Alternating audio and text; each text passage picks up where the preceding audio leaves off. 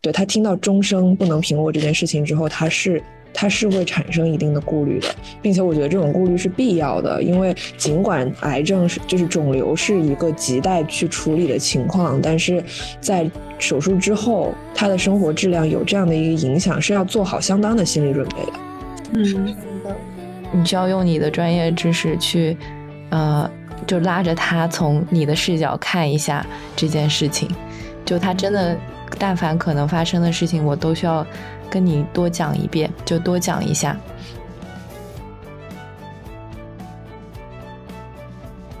Hello，大家好，欢迎来到第六十二期的协和巴拉巴。我是最近颈椎病犯了，每天都躺在床上的叔叔。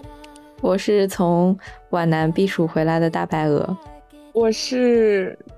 呃逃离北京前往即将前往新疆避暑的 Coffee。我是哦。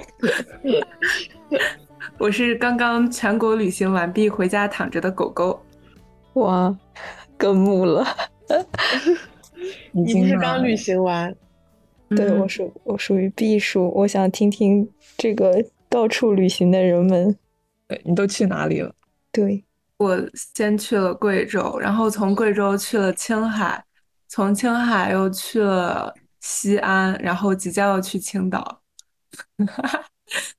这全国巡游不是还没结束？是的，是的，但是短暂回家休整休整两天，太幸福了，太幸福了。然后今天呢，其实我们还请到了我们的一位老朋友杨达，大家欢迎杨达，欢迎杨达，鼓掌。嗯，大家好，我是现在唯一一个还在内科实习轮转的苦逼的惨凄凉的杨达。我和杨达现在一个见习同学和一个实习同学正在学校里面过着坐牢一般的生活，周末找个地方录录播客，聊做消遣罢了。叔叔，你注意一下你的措辞，老师们是会听的。好，然后其实今天我们的这个播客呢，嗯，是呃久违的有一个主题的哈，呃，我们今天这一期节目的主题是跟医学科普相关的。其实医学科普在我们的日常生活中，呃，占比还是很大的。包括大家可能在呃进入医学院之前，可能就会呃看过在电视上陪陪家里的长辈看过一些大保健之类的电视节目啊，然后到各种呃公众号啊，像像某源啊，然后那个呃某医生啊啊这些公众号。对，其实其实我们协和八公众号平时除了推荐一些面向呃医学从业者的呃知识推送之外，也会有一些科普相关的内容嘛。对，然后。还有各类科普的书籍，那么我们在其中作为呃医学生，就是。就是作为医学生，我们去看这些科普作品的时候，可能能从中反映出一些呃呃自己的生活日常。那么作为普通的读者或者说呃观众，也可以学习到一些自己平时关注比较少的问题。啊，当然呃医学科普也有它的这个专业性和局限性。呃，也不是每一个人都可以把这个呃艰深枯燥的医学知识用一种很轻松幽默的方式传递给大众。啊，或者说啊有哪些东西是可以说的，哪些东西是不能说的啊，可能也是需要一些斟酌的。那么如果可以把科普做的就是很幽默风趣，其实是需要一些经验和本领和水平的啊。那么就是这一期节目，其实嗯，我们想起来要聊这个话题，是因为我们发现最近呃刚出了一本书啊，叫做《医生你在想什么》。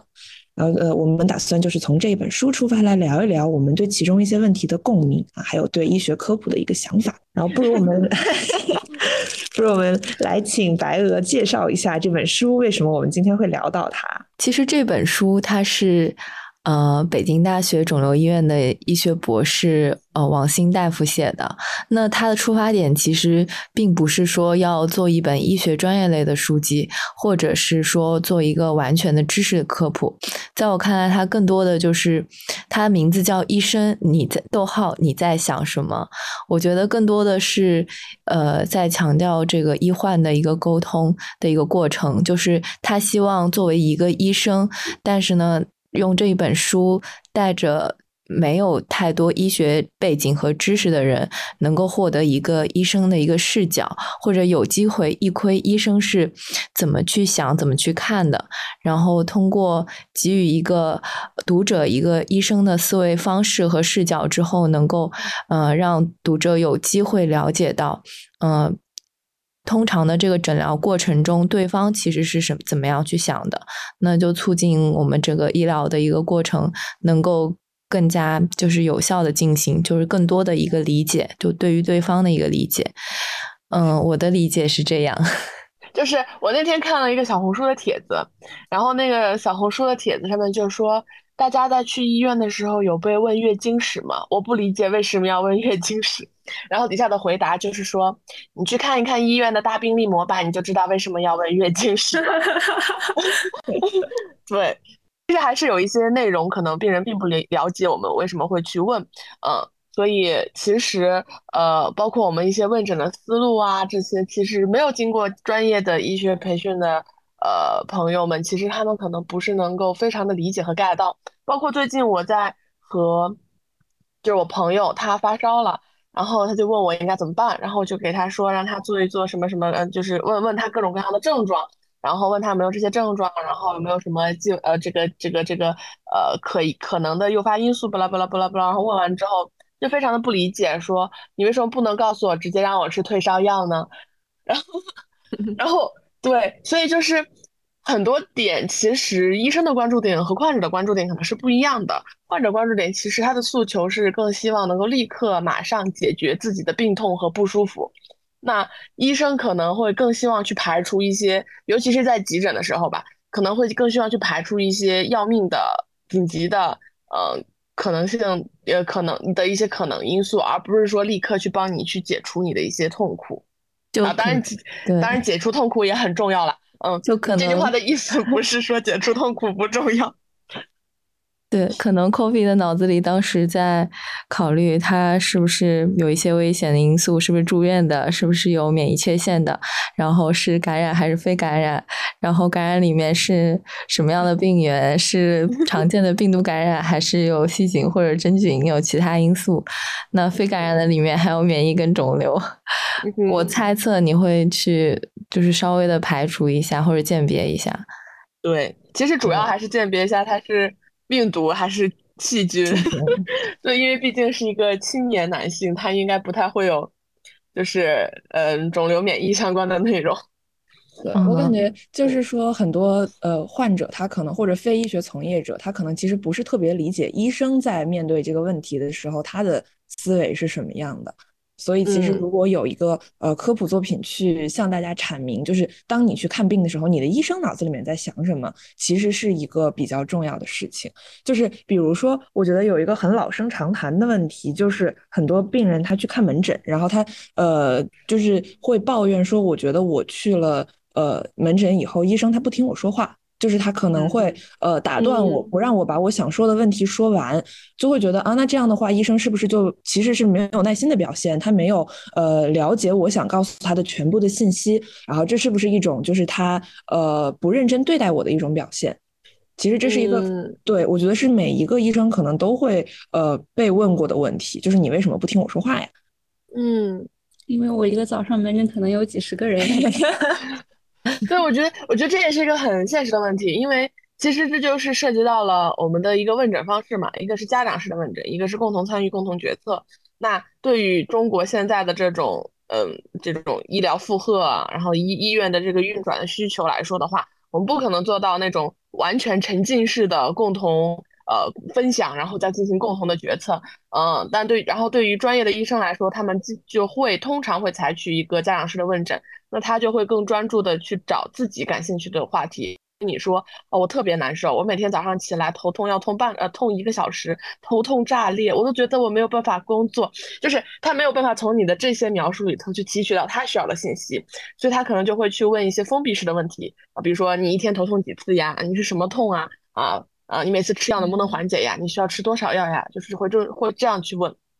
嗯，对，我记得之前在急诊的时候，就是呃，就是我觉得这是一个很典型的例子，就是有一些你认为需要提供给医生的信息，其实他没有那么需要。就是当时有一个阑尾炎的病人，然后他呃，就是呃，不管是临床症状还是呃影像学的表现，都呃考虑是一个就是非常典型的阑尾炎。然后他的家属当时就是呃在床边，然后那个就是我应该是去呃完善一些病例的信息，然后我就是去呃问了两句，然后他那个家属就是抓住我，就说啊前面那个呃在急诊看我们的那个大夫呃没有来得及听我们说，然后我跟你说一下，就是我妈她每天不吃晚饭，只吃两个桃儿。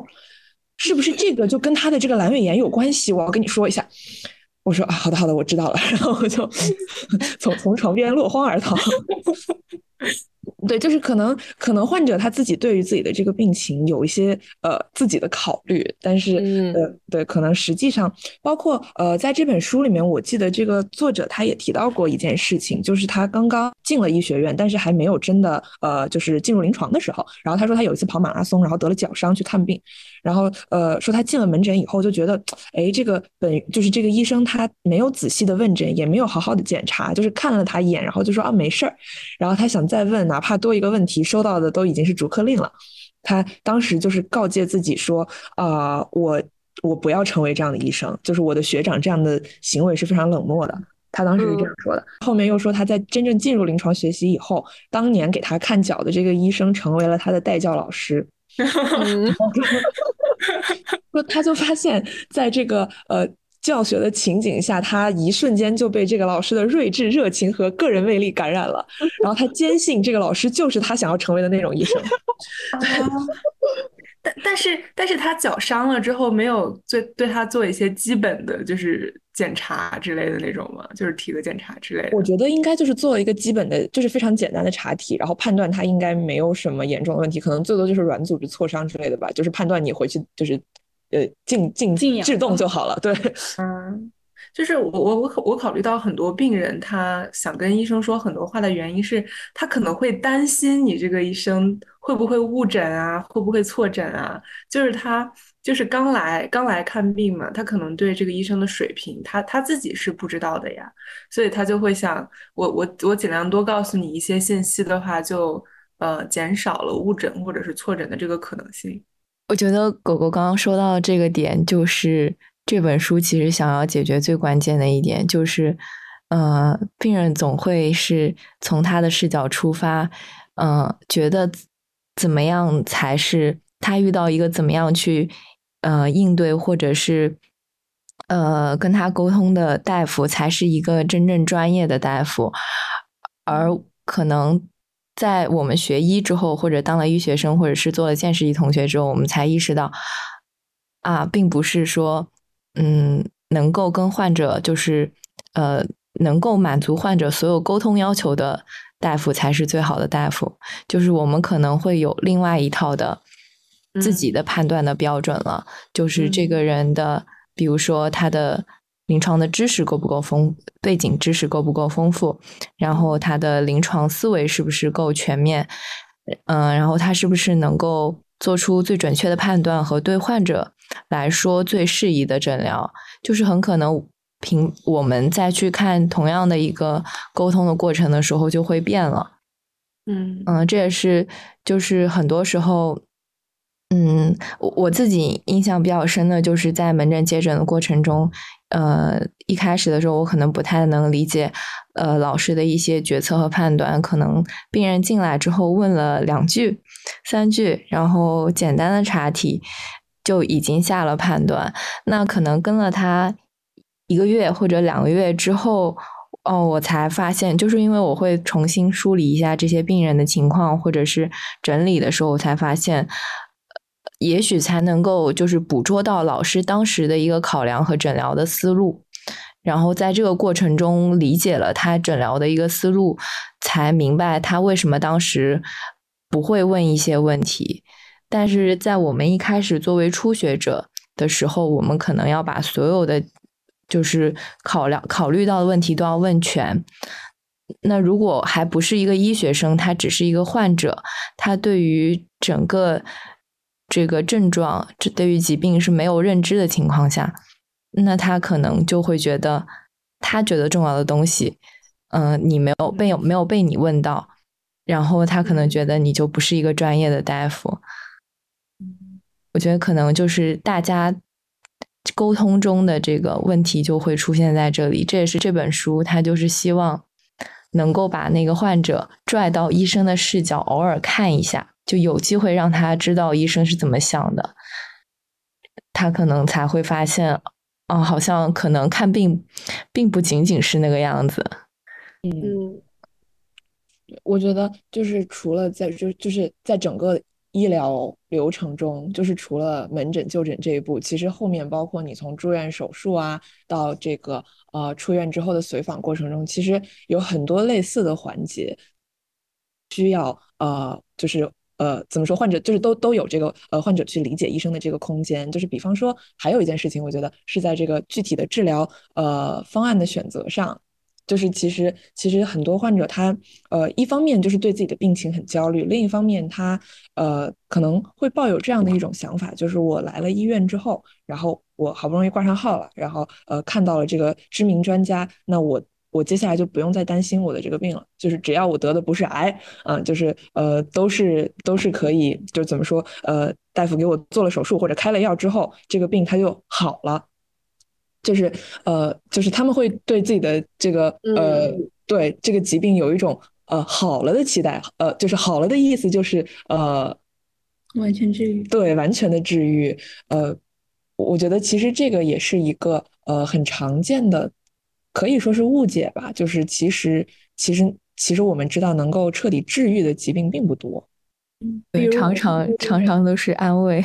对对 对。偶尔在感染科的时候，反正他们就是，我感觉主治经常讲的话，就是有百分之四十的不明原因的发热，就是永远都找不到什么原因。即使来协和做检查，即使去全国各个医院都转。对，我觉得，嗯，就是包括可能，呃，比比方说之前，就是举一个之前在急诊的例子，就是有很多阑尾炎和胆囊炎的患者，他来了以后。我们考虑要给他做一个急诊的手术，他都会有这样一种顾虑，就是我一定要把我的胆囊或者阑尾切掉吗？就他可能会呃下意识的去呃抵触把我的身体的一部分摘走，这个呃这个这个想法，就是他会觉得呃我来就医的话，我想追求的最好的治疗效果当然是呃你给我抗炎就是抗感染和抗炎的治疗，然后我就好了，我就我就带着我完整的阑尾或者胆囊离开这个医院，这这才算治好。就是，呃呃，就是会觉得啊，那毕竟它是我身体的一个器官，呃，它没有了以后，是不是肯定会有一些影响啊？然后他可能患者就不是很能接触，呃，不是很能接受。但是其实我觉得，在绝大多数的医疗场景下，都必须要让患者去面对这样的一种呃权衡，就是我们需要呃，就是需要在消除病变和保留功能之间去做一个平衡。嗯，可能小到阑尾和胆囊炎这种事情，可能大到比如说。比如说，这位作者他是一位胸外科的医生，他可能每天都要切很多的肺结节啊。那可能我们发现一个肺结节之后，我们就要考虑，呃，在这个尽可能最大限度的安全的切除这个病变和保留你尽可能多的肺功能这件事情上，我们可能就要做一个权衡。就是其实其实这是需要呃患者和医生一起去考虑的，因为呃就是可能在术后呃做完了这个手术，并不是就像。患者想的啊，然后从此以后得病这件事情就永远的从我的人生经历中抹去了，不是的，可能可能这件事情对你的就是呃生病这件事情对你的影响还会持续在你的生命中存在，然后你要做好这样的一个心理预期，我觉得是这样。对，是的，就像我们说的高血压和糖尿病，它也不可能治好，它也是一个 你如果懂了就会一直有的，然后但是如果你控制的很好，它也不会影响你的生活质量，然后。嗯，我觉得就是有一句话，我在上个月血液科听到的是最多的，就是我上个月是在血液科实习嘛，然后病房里其实收的病人主要就是淋巴瘤和白血病啊，然后也会有一些浆细胞疾病，但相对比较少吧。嗯，收的最多的话是淋巴瘤，我们上个月，然后会收很多惰性淋巴瘤，然后领导跟他们谈话的时候都会说，尤其是三四期的惰性淋巴瘤，领导谈话的时候就会说，啊，虽然这个淋巴瘤是惰性的，但它是不可治愈的。然后很多家属听到了之后。就会很紧张，因为他们期待的是说，他们上网查的都是这是个惰性的淋巴瘤，那就说明它没有那么侵袭，没有那么强，危害没有那么大，那应该是可以治好的呀。但事实就是，这次淋巴瘤就是惰性淋巴瘤，到了三四期之后是不可治愈的，你就是是带瘤生存，然后你是需要用药控制。当然，它之后也会达到，如果治疗好，它完全缓解，会达到一个比较稳定的状态。嗯，然后嗯，并且这种惰性淋巴瘤还有个特点，就是他们。就是在没有症状之前，你是就是就是你是不需要去治它的，就是你你的那个肿大的或者受累的器官，它大小没有很大，嗯，摄取值没有很高，然后呃，你也没有自己没有任何的症状，然后你的血血三系血液系统也没有任何的异常的话，这个时候你是不需要治的。但是就是对我来说，我就是一个很激进的人，我就在想，如果我在不知道这些情况的。如果我是一个患者，然后在我还没有转血液科的时候，如果我知道自己得了这样一个病，我就会很想积极的去治疗它。然后我当时我一定会非常的不理解大夫为什么告诉我说随访观察就行，我就会想立刻用药把它消灭。对，但实际上就是还是有一些东西，它真的就是非常的专科。嗯，就即使就是即使对于一个学医的人来说，如果你不是他们专科的话，其实有一些点你在最开始的时候也是没有办法理解的。所以就。嗯，我觉得能有这样一本书，然后去让患者去了解医生的一些思路和一些医生的一些想法，其实还蛮重要的。是的，是的，我觉得可能呃，对于就是对于患者来说，他和医生最大的一个区别就是他对疾病会有一种天然的更深的恐惧，所以很多患者他对于带病生存这件事情，其实就是。会会非常非常的抵触，呃，包括像刚刚 Coffee 说的那种，呃，就是惰性的血液系统疾病，其实你去呃长期的观察随访是没有问题的，但是，呃，就是可能你不告诉这个患者你有这个问题，他自己都呃并不觉得自己的生活受到了什么影响，但是你现在告诉他了，他可能就会就会陷入一种深深的焦虑和担忧之中，就是其实呃。是一个心态需要转变的问题，包括像那个高血压和糖尿病啊，我觉得很多老年人他可能之所以会受到那种天价保健品或者药品的这个呃就是诈骗，其实就是利用了老年人的这种焦虑的心理，会跟你说啊，你看医院给你开这个降压药，天天都要吃，你一辈子都是个病人，但是如果你吃了我们的这个什么大力丸。你就 什么三三个疗程药到病除，从此不用再吃药，就是其实是利用了就是大众的这样一种心理。我觉得这是一个宣教的时候需要去强调的重点。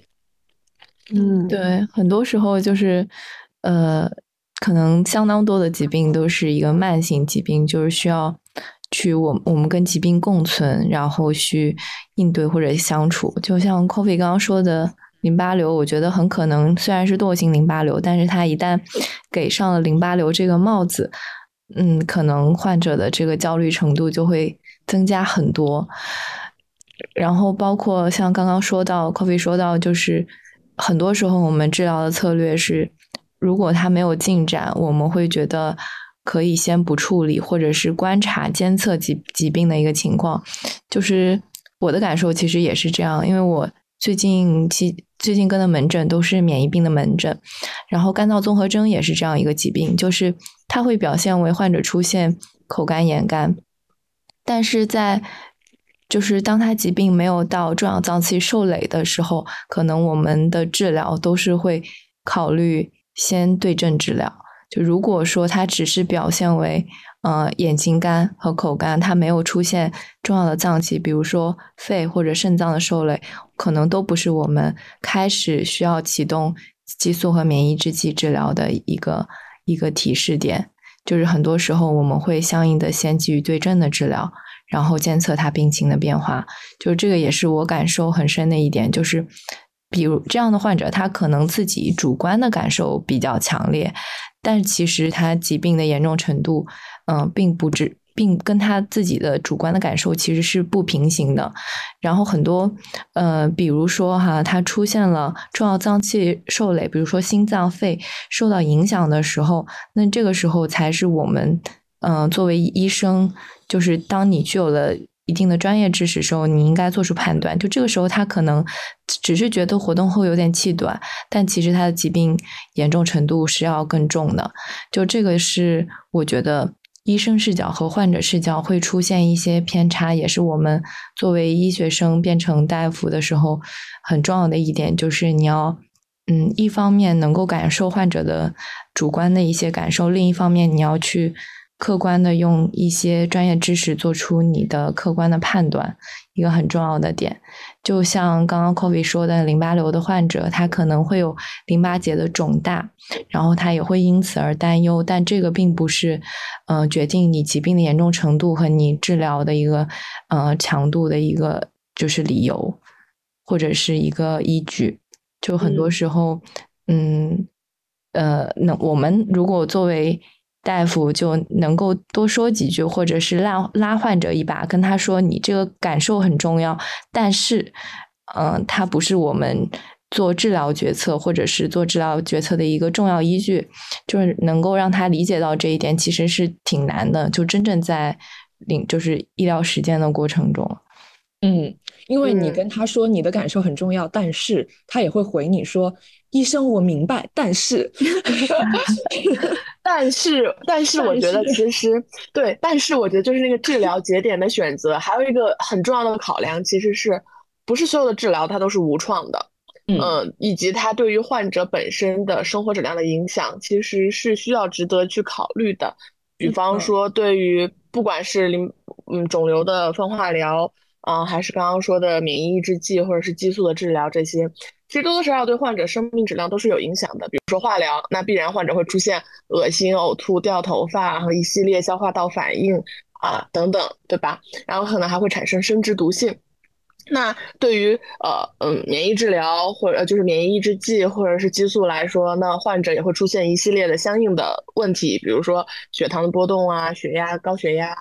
然后免疫抑制状态呀，可能容易感染啊等等。那可能医生在考虑的时候，考虑的就不仅仅就是可能患者觉得医生考虑的只是他这个病，其实医生考虑的更多还有更多的关于你治疗之后的一些作用啊、疗效啊，以及会对于你的生活带来的影响啊。但这些事情完全没有办法在门诊短短的五分钟之内全部跟你阐明。所以，呃，如果我们能有这样一本书去跟患者讲这些事情，然后能够让患者初步的对医生的决策产生一个信任的话，就是这种信任的建立，我觉得还是蛮重要的。那个白鹅和 Coffee 提到，就是关于这个患者他呃，就是呃，患者参与医疗决策的时候，就是呃，我很有感触的一点是，很多患者他呃很急于要呃，就是怎么说寻找一个解决解决的办法，所以他们就是不太能接受保守治疗这个呃这对这个结果呃，因为呃，我想起来之前我的好朋友就是他是在骨科轮转，然后呃，他他们见到了一个患者是一个特发性脊柱侧弯的患者，但是患者他。年纪已经很大了，就是他的女儿都已经成年了，是一个是一个呃，可能已经算是中老年呃的一个患者。然后他他当时就是来到门诊以后，非常急切的要求要做手术，就是不管。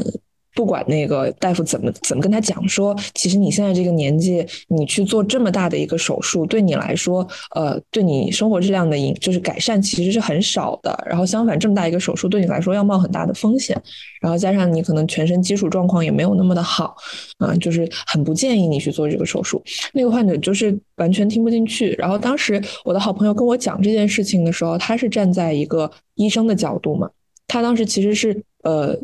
怎么说？用一种呃有一点点抱怨的语气讲的，就说觉得这个患者怎么这么难以沟通。但是其实如果我们站在这个病人的角度想的话，他有一个比较严重的脊柱侧弯，那他一定是呃承受了长期的慢性的。呃，躯体疼痛就是他在这种长期疼痛的折磨下，他一定是迫切的想要寻找一个出口的。那么他能想到的最直接的解决办法就是手术，他一定会呃把很大的希望寄托在这一次手术上，觉得啊，那我做完这次手术，我是不是就不会再疼了？嗯，那么他他可能在这种呃极端的，就是绝焦虑或者说是绝望下，他就会迫切的想要寻找手术这种看似一劳永逸的解决办法。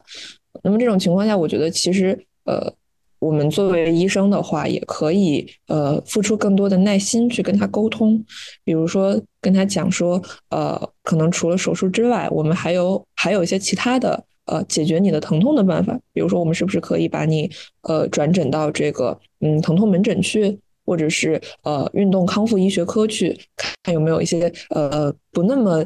就是听起来不那么激进，但是其实可能同样有效的治疗手段，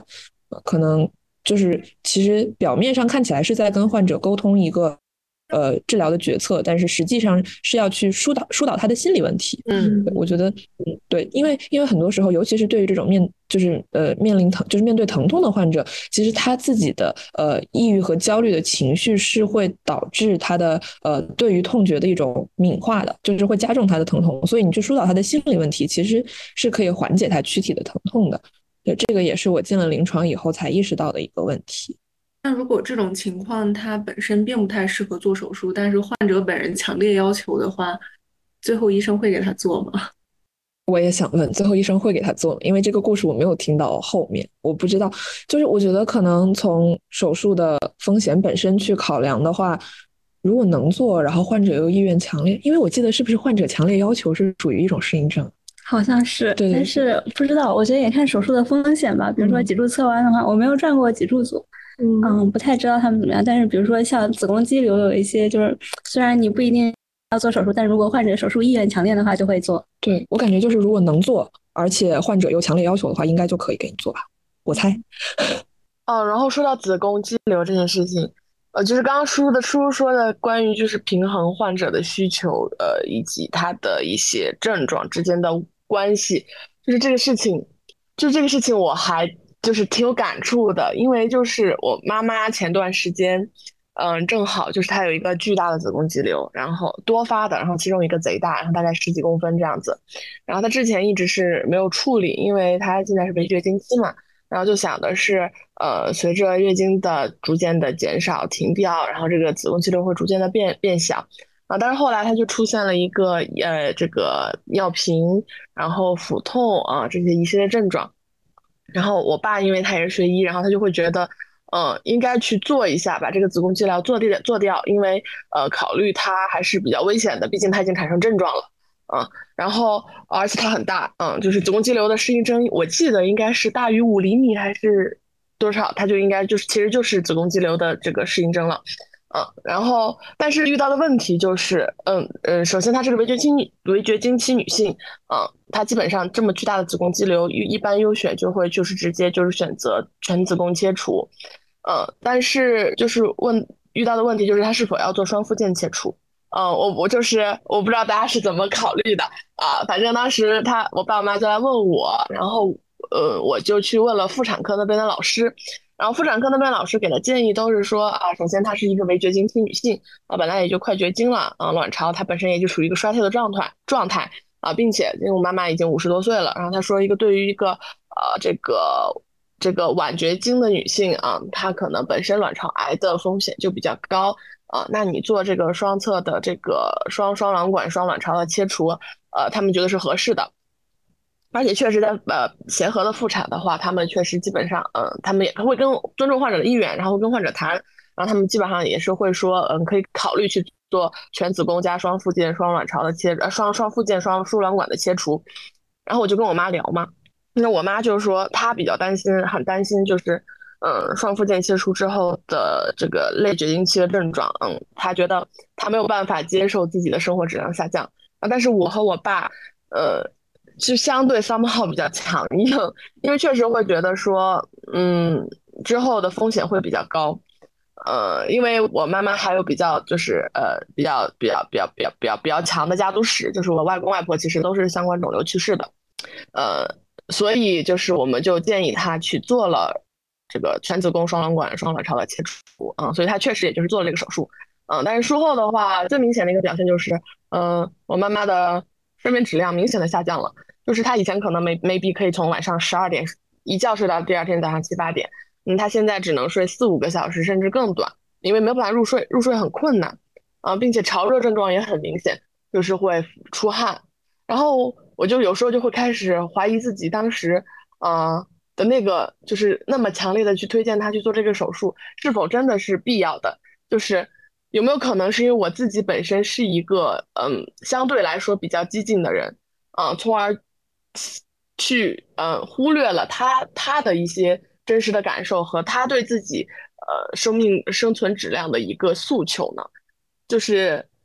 一些反思，对，所以其实我感觉，嗯，医生在真正做治疗调治疗决策的时候，也确实是需要和嗯患者去充分的去沟通，然后去了解患者他自己的一定诉求，就包括有的狼疮患者，他可能真的就是想怀孕，虽然这个事情它确实很危险，但嗯嗯，新闻协和其实经经常，尤其是免疫科也经常会给一些狼疮患者去做一些孕前的妊娠前的一些呃评估，然后去看他们是否适合怀孕。当然，确实风险很高，嗯，但是有的患者他是真的有这样的诉求，并且这是他的很重要的人生愿望，所以我觉得医生存在的还有一个意义就是去跟患者充分的沟通，充分的去建立信任。当然，我知道这件事情在当下的医疗环境中真的很困难，嗯，但是也许有时候你的一句话，或者是多了解患者一句话，嗯，你可能就会有不一样的想法。所以，所以 Kofi 的妈妈现在其实术后还是有比较明显的，就是影响到生活质量。我的理解是这样。对对，就是因为毕竟他当时并没有完全绝经，他会考虑给他用激素替代一段时间吗？他就是对，就是因为他也对激素使用也有顾虑，所以他并不想用激素替代。嗯，所以他因为他自己是学中医的，所以他现在在用中医治疗。嗯，我觉得也 有一定的也有一定的疗效吧。他现在症状比最初好了一些。对，其实妇科内分泌，特别是围绝经期。就是在考虑激素替代之前，确实很多我在门诊接触的老师也会给他给患者用一点中中成药物，就是嗯，像什么嗯坤宝丸啊之类的，然后这些其实也是有一定的作用的，或者有一定效果的。嗯嗯，然后其实激素替代本身，它除了就是肝功能异常，然后包括嗯乳腺的结节，如果是。呃，三级以上这种之外，有一些绝对的禁忌。其实相对来说，我感觉现在老师用起来都比较积极。如果说症状确实特别明显，以及影响到生活质量的话，嗯，我刚刚就想到，就嗯，很多时候就是，嗯，你不可能就是鱼跟熊掌兼得。然后，嗯，很重要的一点就是在你得鱼的时候，你要知道你没有得到熊掌。嗯，是你自己做了选择之后可以接受的，因为其实当时你跟你爸爸坚持的出发点，就是因为有一个很明确的肿瘤的家族史，然后加上他已经是一个呃五十多，然后为绝经，可能是即将面临绝经的一个情况。嗯，那那个时候可能对他来说，就是做复健的切除本身是一个最好的决决策了。但这个仍然会面临，就是没有最完美的选择嘛，就肯定还是会有你这个选择你需要接纳的，你没有做另外一个选择而没有得到的一些优势。嗯嗯，我觉得这个嗯是当时你们已经做好了这个，而且已经是充分尊重了你妈妈的决定，所以嗯可以反思，但不用自责。对，但确实就是说回来，还是就是在。其实临床决策中也有很多时候是这样的，就是鱼和熊掌不可兼得。你在换药的时候，你在调药的时候，嗯，你你在接受这个药的疗效的时候，就要接受它的副作用。就是，更何况你还是，呃，就是作为一个，就是送，同时作为患者家属，又同时作为一个医学生和医生，就很多时候我能理解，就是病人有抱怨，是因为他甚至也不是一个有医学背景的人，他只是一个患者或者是患者家属。那比如说他术后面临一些影响，明显影响他生活质量的情况的时候，他第一反应就是会抱怨，或者是会觉得我当初选择是不是有问题。嗯，是这样的。然后，其实这个时候，我觉得 最大的一个就是最重要的事情，就还是 Kobe 刚刚说到的信任了。嗯，就是这个信任，就是很可能，嗯，在大的医院，就是医生跟患者之间接触的机会，也许就只有一次，但这一次就是需要在很短的时间内充分的建立信任，然后才能保证就是。一个非常就是完美的或者是有效的一个医疗医疗的过程。对，而且我觉得就是这个信任建建立还有一个基础，就是你会跟他提前说明各种治疗的利弊，对对，风险，对，是这样的。我刚打了个嗝，sorry。我听的就是网络延迟的卡顿而已。早知道不说了。对，说到这个呃术前的风险的一个呃交代，就是我。我之前在呃胸外科的时候，然后我们就是会给那个食管癌的患者，然后做一个呃三切口的一个呃手术，就是这个手术它其实呃对患者的生活质量的影响是非常大的，就是它大概是一个什么样的手术呢？就是呃因为患者他可能比如说是一个中下段的。呃，食管癌，然后我们就会把它的呃整个食管就是全部都切掉，就是食管加上一部分的胃全部都切掉，然后呃这一段管道切掉之后啊，我们会把它的那个胃就是没有切掉的那一部分胃给它提上来，提到胸腔里面来，然后在脖子在脖子那里开一个口子，就是呃给它缝上，就相当于用这段胃来代替它的食管，是这样的一个手术，然后。这个手术它其实呃存在一个问题，就是呃患者他在术后就没有贲门了，所以所以他终生都不能再平卧。他晚上睡觉的时候，床头一定要至少抬高三十度，不然的话就是。就就是我不知道大家是不是多多少少都有犯过那个胃食管反流的时候，嗯，那种是情况是非常难受的，就是你的胃液啊、胃酸什么的全都啊那个流反反上来，然后可能会烧到嗓子啊，甚至呛进肺里面啊这些的，就其实是很难受的。然后嗯，就是这些食管癌术后的患者，他们终身都要承受这样的一种呃生活状态，就是终生床头都要摇高。其实呃很多患者他在手术之前是。是对这件事情没有一个很清晰的认知的，或者说，呃，由于他已经处在一个就是食管癌的这样一个呃情况里面，他可能在谈手术的时候，他不会再呃很仔细的去想之后的生活质量的改变这件事情。但是其实也有患者他在呃术前真正我们跟他交代这件事情的时候，他又犹豫了，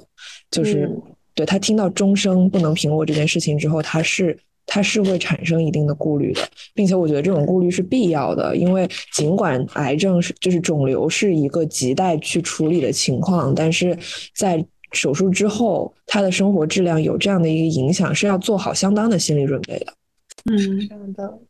就是呃，怎么说呢？我觉得今天我们聊的很大一部分话题都会让我觉得，就是不管是医生还是患者，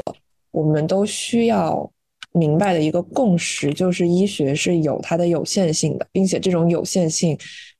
在很多时候比你想象的要更有限。有限，对，就是其实这种鱼，就是白鹅说的鱼和熊掌不能兼得的呃处境，就是出现的要比你想象的更频繁。嗯，就它可能大到是一个手术之后会出现的非常影响生活质量的术后，也不能叫并发症吧，就是。对一个手术术后会对你生活质量产生的影响，小到呃，可能小到什么呢？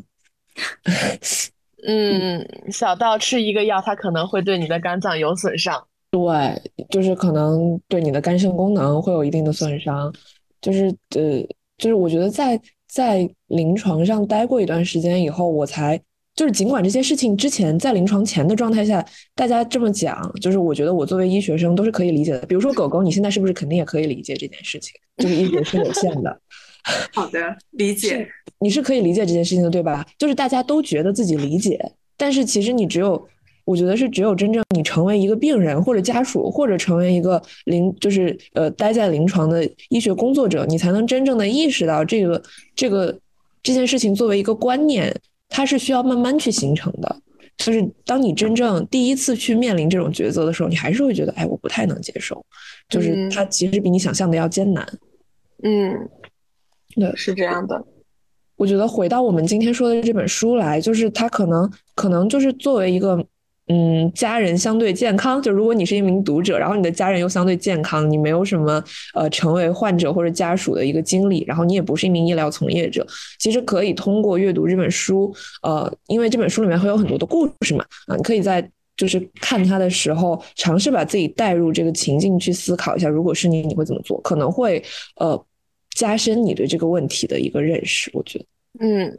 其实我觉得刚刚那个呃鹅说到的还有一个愈合胸转不可见的非常经典的一个例子，其实就是神外科手术，尤其是长在功能区肿长长在功能区的肿瘤，就是你对它的切除，呃，就是呃，因为呃我们知道胶质瘤它的标准手术方案就是最大范围的安全切除，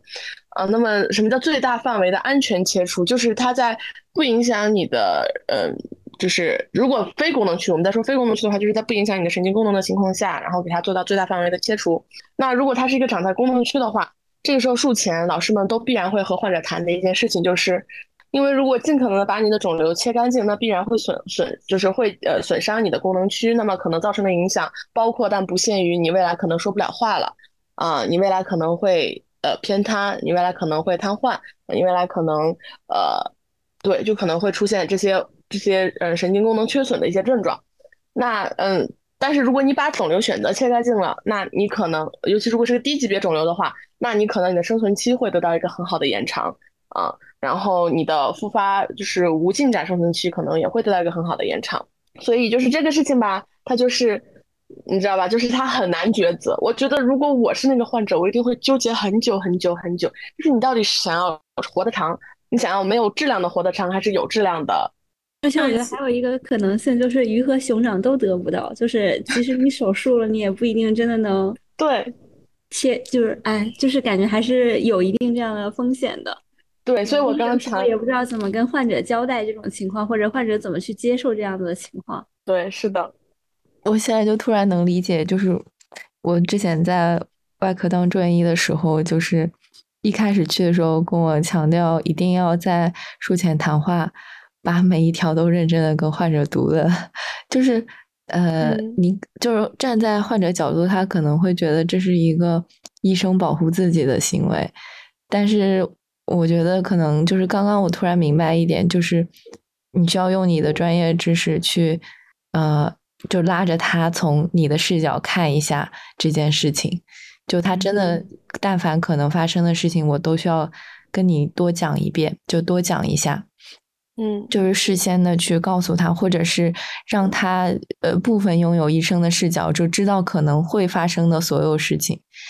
嗯嗯，对，关于术前谈话这个，之前上个月就是佛条菜师兄还跟我讲过这件事情，就是关于呃术术前谈话啊这个行为，就是可能有一些患者他会觉得，哎，你现在跟我交代这些风险，是不是意味着如果真的出现了这些情况，嗯。你们医生就会说啊，我已经提前告诉过你了，嗯，那个就是是一种，就是自我保护的规避风险的行为。但是其实，就是粉条赛师兄说，很多患者会这样想，所以你一定要跟他讲，讲说不是的，我现在跟你交代这些事情是为了让你，嗯，就是更清楚的知道你接下来我们接下来要对你做的这个手术意味着什么，你可能会面临什么。但是如果真的，发生了，嗯，就是上述的任何一种情况，然后如果真的就是医疗方存在着一些过失，难道我们就会不承担责任了吗？不是的，就是你就是对于一些患者，你可以跟他说明这件事情，就是呃，因为我觉得打消患者的顾虑本身也是术前谈话的一个意义所在嘛，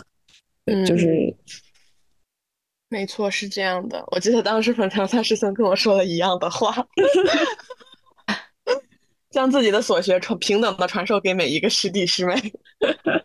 粉条菜师兄说：“啊，我我刚开始那个带师弟师妹的时候还非常的热情，现在热情已经减退了，因为我发现每个月我都要讲一模一样的东西。”我我记得我我记得我有看过他相关的，应该。不只是文字，啊是视频。就是说到这个术前谈话，然后除了刚刚叔叔讲到的，我印象还比较深的就是他当时说到，就是如果是极小概率发生的事情，他可能会非常简单，不会花花太多的时间，只会就是一句话带过这么讲，因为他觉得，嗯，就是嗯，你不能说。呃，对于每一个就不管风险高还是低的患者，你都同样的把一些极小概率发生的事件同样的强调一遍。很多人你这样跟他讲的时候，只会增加他的焦虑和负思想负担。所以，嗯，他的术前谈话会相对来说，对于这种，嗯，就是极小概率出现的一些并发症，相对不会强调的，就是特别多。嗯，我觉得可能这也是一种就是。就是对于患者的一个情绪上面的一个关怀吧，就是呃，对于一些比如说哈，就是嗯，很很好切的肺结节，然后风险不是很高，然后也没有一些危险因素，比如说高龄或者是营养不良这些风险的病人，你可能没有必要过分的跟他强调，比如说呃术后的一些呃长期卧床的并发症呀，或者是伤后愈合不良的一些并发症。就是你可以跟他提到，但不必过分的强调。就是当时是这个是当时师兄讲到的，我觉得印象比较深的一点。嗯，好啊，这样。呃，然后，然后我刚刚就想到还有一点就是，呃，真真的是有的时候有你会遇到非常纠结的病人，就是就算你跟他讲的特别，你觉得你你已经用最朴实，然后最直白的话。然后跟他讲明白这件事情了，然后他还会纠结。然后这个时候是的，对，因为有的时候他也会面临就是选择的两难，然后这个时候我可能就是会多说一句，比如说，嗯，如果就是嗯，如果我的家人或者如果是我的朋友的话，我可能会怎么样怎么样怎么样，就是到最后你可能还是会，嗯，就是给他一些你的倾向，但是你只会就通过这样的方式。那这样的过程，其实我觉得也是，就是，嗯，这样有的时候会让你跟患者之间多一些信任。对，刚刚刚刚白鹅说说到这个特别纠结的病人，然后我想起来，就是之前呃，之前我有见到过一个呃乳腺癌的病人，就其实其实他也不是说。就是确定一定是乳腺癌嘛，就是可能超声提示这个结节它的风险比较高啊，可能分级在四了。然后呢，就是呃考虑要做一个手术，就是进行切除。但是呃，因为那个结节它离乳头比较近嘛，然后我们知道在这种情况下要做，如果它是一个不好的东西，那做保乳的手术可能难度就比较大。然后这个患者他特特别的焦虑，就是。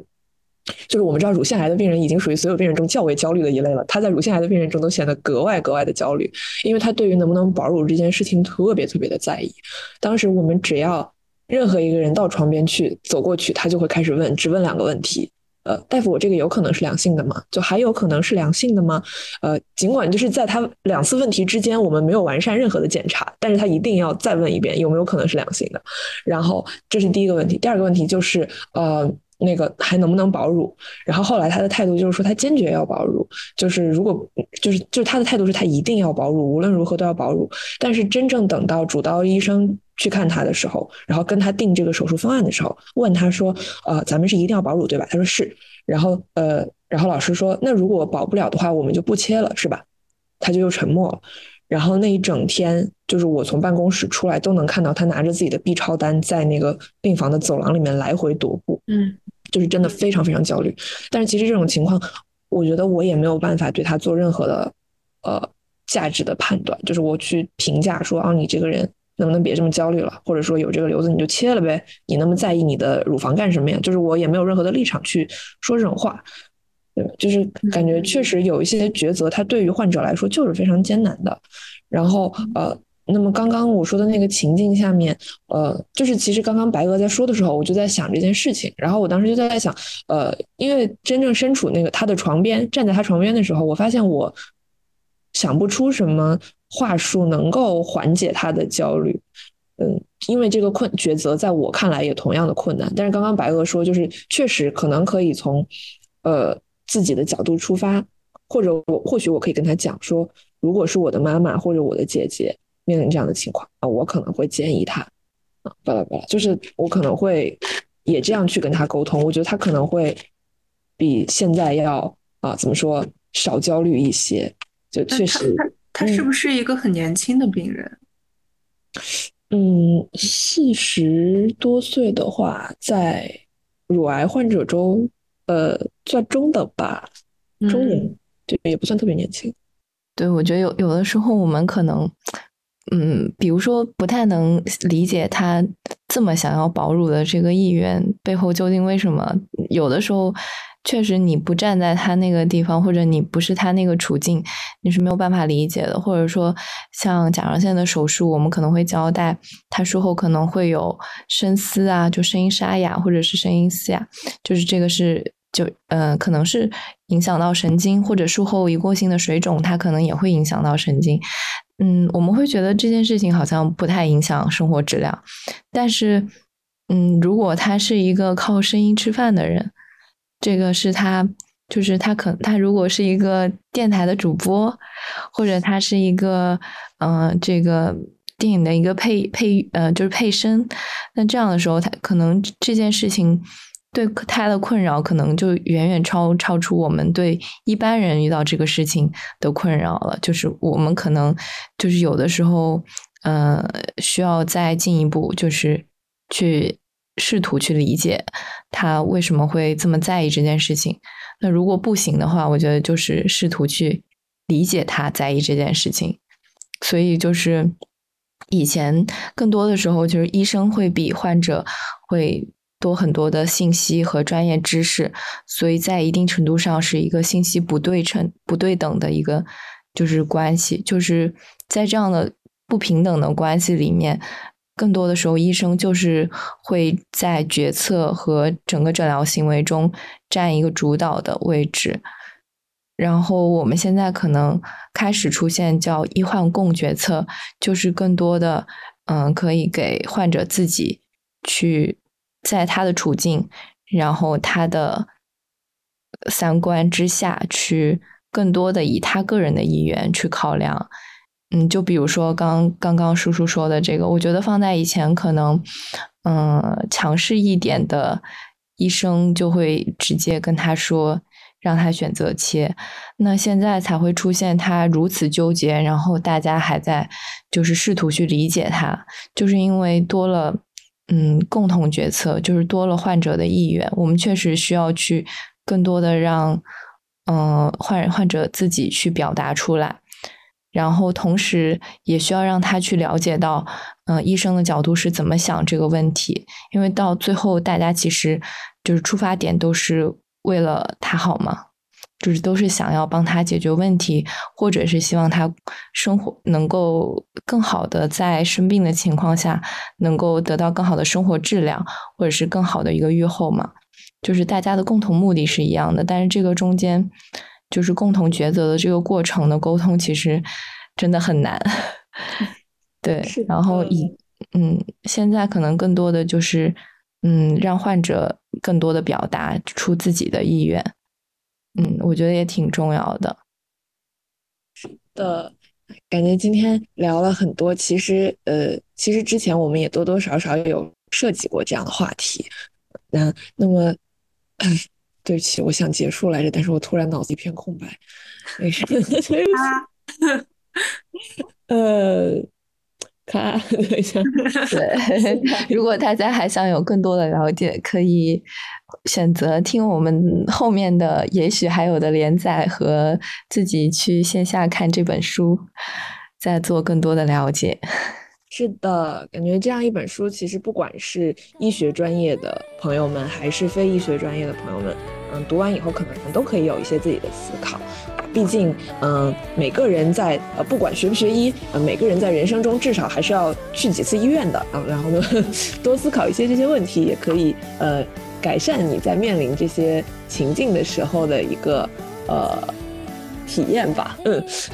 对，我觉得就是。嗯，当患者可以更多的拿到话筒，然后表达自己的想法和意愿的时候，这本书其实可以帮他们更多的就是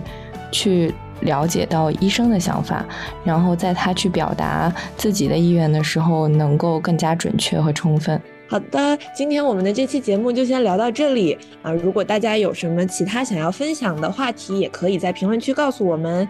嗯，那我们就。再见，拜拜，拜拜。